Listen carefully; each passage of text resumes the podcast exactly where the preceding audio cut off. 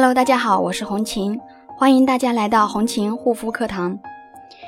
今天要给大家分享的主题呢，是如何根据不同肤质以及季节去选择适合自己皮肤的保湿产品呢？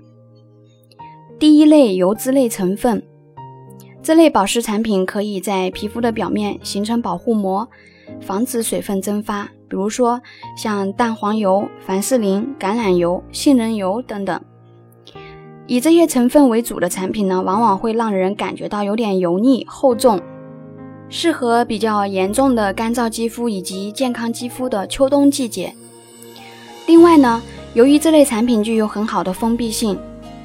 常用来作为问题肌肤，尤其是屏障受损类的肌肤的辅助治疗，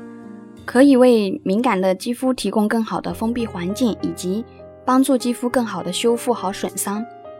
第二种。吸湿性成分，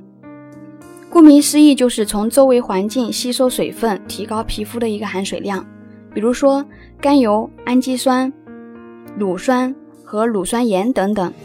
这一类保湿产品单独使用时，只适用于湿度相对比较高的季节以及南方地区，不太适合北方干燥的冬季。但可以跟油脂类的成分配合使用，吸水的同时呢。能够有效防止水分流失，在洁面产品中添加吸湿性成分的，亦可以帮助保持肌肤的一个水润度。第三种呢，亲水性成分，跟吸湿性成分不一样，亲水性成分是可以将自由水变成结合水，而起到锁水保湿的作用，是一类比较高级的保湿成分。这一类保湿产品，无论是油皮还是干皮，夏天还是冬天都是可以使用，就是人见人爱。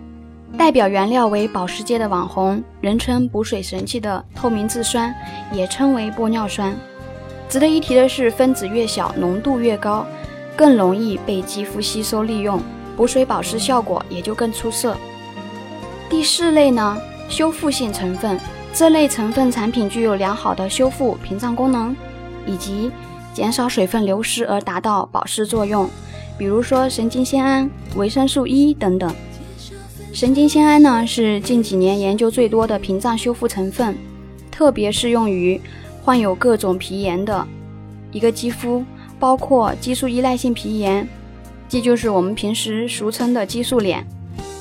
那么有各方面肌肤困扰的朋友呢，可以加我的个人微信：幺三七幺二八六八四六零。可以私信咨询我，会给到大家更好的一些建议。那么保湿类的产品无论怎么选，请尽量选择成分天然，而且呢不含过多的添加剂的温和型的产品，这样呢才是对肌肤最好的选择。好啦，今天的分享就到这里，感谢大家的收听，我们下一期再见。